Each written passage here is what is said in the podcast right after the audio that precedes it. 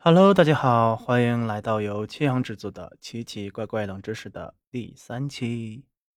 咱们第三期今天来聊一聊罗斯威尔的外星人访谈录啊。前段时间短视频是土耳其吧？我记得是土耳其，不是发现了两个外星人的干尸嘛？然后正好来比较硬核咱们这一期，咱们这一期就讲讲这个。那是这个外星人的这个访谈录啊。呃，它是一本书，叫《史上最震撼访谈录》啊，这个不知道大家听没听说过啊？它是在一九四七年的时候啊，在美国西蒙西罗斯威尔发生了一个一起震撼世界的飞碟坠毁事件啊，简称为罗斯威尔事件。飞碟坠毁这件事情呢，最开始是美国军方自己说的，他们在报纸上登刊了。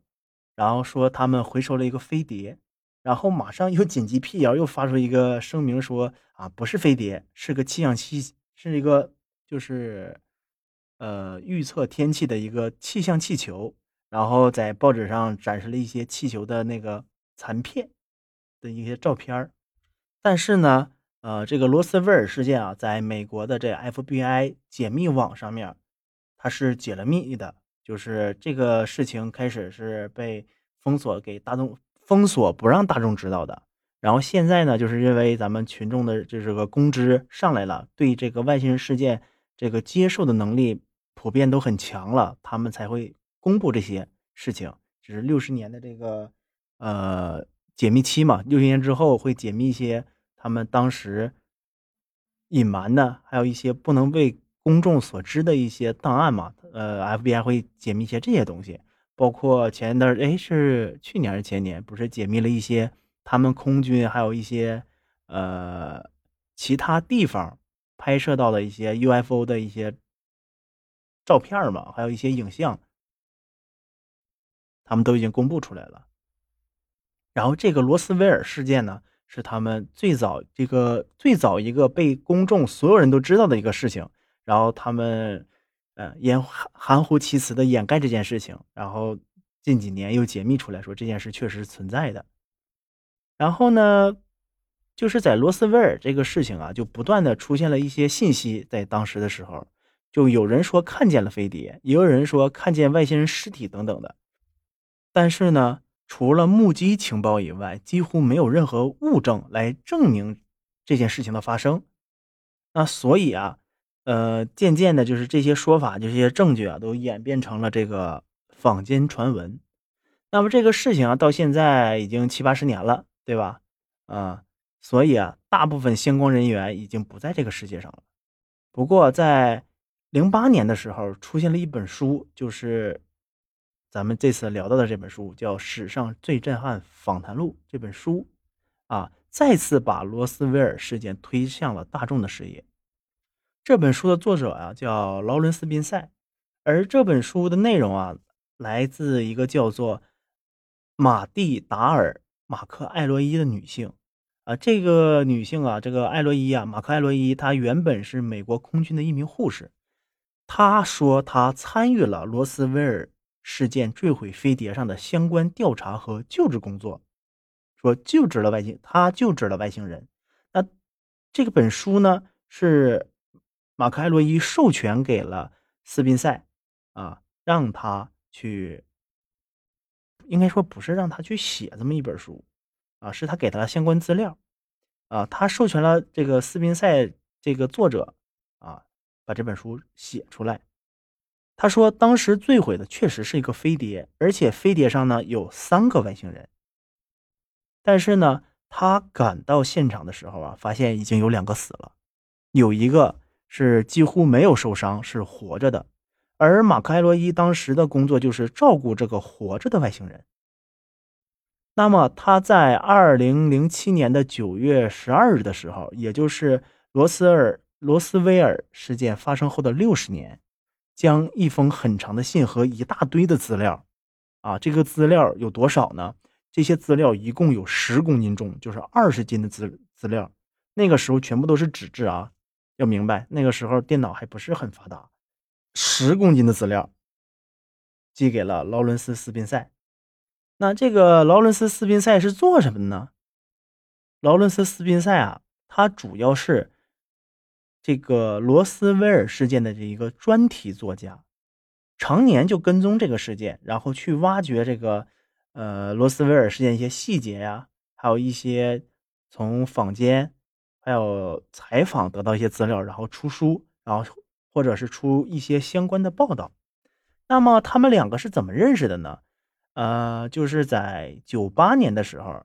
劳伦斯他想写一本关于这个罗斯威尔事件的书，然后他通过一些秘密的调查，然后也得到了一些秘密资料，发现当天在这个罗斯威尔事件当中啊，有一名女性护士，就是这个马克·艾洛伊。于是呢，他通过各种手段联系上了他，希望呢马克·艾洛伊能够提供一些当年一些比较真实的资料，但是呢都被马克·艾洛伊拒绝了。虽然采访了马克·艾洛伊，但是并没有成功，没有得到一些资料。但是啊，这个劳伦斯·斯宾塞呀，还是出版了他的书，就是他自己去采访的一些内容啊、资料啊，还有他一些调查的事情。之后呢，还把他的书啊寄给了马克·艾洛伊。从此呢，两个人之后就再没有联系过了。直到二零零七年的九月份，劳伦斯收到了一个巨大的包裹。这个包裹里面啊，全部都是罗斯威尔事件的相关资料。呃，劳伦斯呢，并不知道这个包裹是谁寄给他的。然后呢，他通过包裹上的地址找回去了，然后发现啊，这个马克·艾洛伊已经死了。他这个东西寄出来大概十天左右就到了这个劳伦斯这里，但是呢，劳伦斯打电话回去啊，呃，发现他已经死了。什么意思呢？就是。这个马克·艾洛伊啊，其实他是安乐死的，他并不是自然死亡。有人就说，那怎么证明劳伦斯说的是真的呢？其实呢，他直接就说了，我写的东西大家可以不信，也没说要所有人一定要相信我写的这个东西。那还有人说呀，怎么能证明这个马克·艾洛伊是安乐死的呢？毕竟美国有很多那种泄密的都被阴谋害死掉了，对吧？那其实这个是可以证明的，就是这个马克·艾洛伊生活的那个地方啊，他的房东是可以证实的。当时这个斯宾塞打电话回去联系的时候，就是这个房东接的他的电话，然后他的房东跟他说：“啊，这个这个老太太呀，她已经安乐死了。”有一些 UFO 迷们啊，就想找斯宾塞要这个邮寄的这些信件，然后和这些稿件，但是呢，劳伦斯说他已经销毁了。因为他想避免被调查和打扰，为什么这个事情这么严重呢？他要销毁这些东西呢？这些事情啊，在信中马凯勒伊说过，就是透露过一些吧。他说啊，他在他的这个一生当中啊，都活在纠结之中，因为他知道罗斯威尔几乎全部的秘密，但是他不能说有几个原因。第一个原因就是他曾经被命令说这个事情要严格的保密。第二个原因就是他的上级曾经和他说过，保守这个秘密就是保护人类。这个秘密一旦被泄露出去，会危及人类的安全。然后第三个就是因为他认识的几个人，他们也知道这个事情的秘密。知道这个秘密的人呢，这些人全部意外死亡了。当他得知啊这些知道秘密的人意外死亡的时候啊。他就感觉这些人的死亡有可能跟泄密有关，所以呢，马克·艾洛伊他这个一生当中啊，都活得战战兢兢的。那马克·艾洛伊也就这样严格的保守了这个秘密六十年。最终呢，他在决定安乐死的那一刻，决定把这个秘密公布于众，因为他觉得人类是有权利知道这些事情的。再一个就是他真的不想把这个事情。和他一起带入坟墓，所以这属于是一种临死的爆料。那这种临死爆料的可信度其实还是蛮高的。就像中国古话说“人之将死，其言也善”嘛。这种爆料呢，相对来说可信度还是高一点的。这个马克·艾路伊说，他啊，在一九四七年的时候，正好在罗塞尔附近的空军基地服役。当时呢，呃，他是一名护士，很普通的护士。当天收到了军方的命令之后啊。就火速赶往了现场，亲眼看到了两个死掉的外星人和一个活着的外星人。当时现场的军方人就想尝试着和和与这个活着的外星人进行沟通，但是啊，说话呀，又比划呀，又写字儿啊，这个外星人他没有什么反应。但是马克·艾洛伊到了现场之后啊，突然感觉到外星人好像通过意识的交流的方式和他取得了联系。他说他其实也不太确定这是一种意识的交流，因为他从来没有和动物或者任何人有过意识上的交流。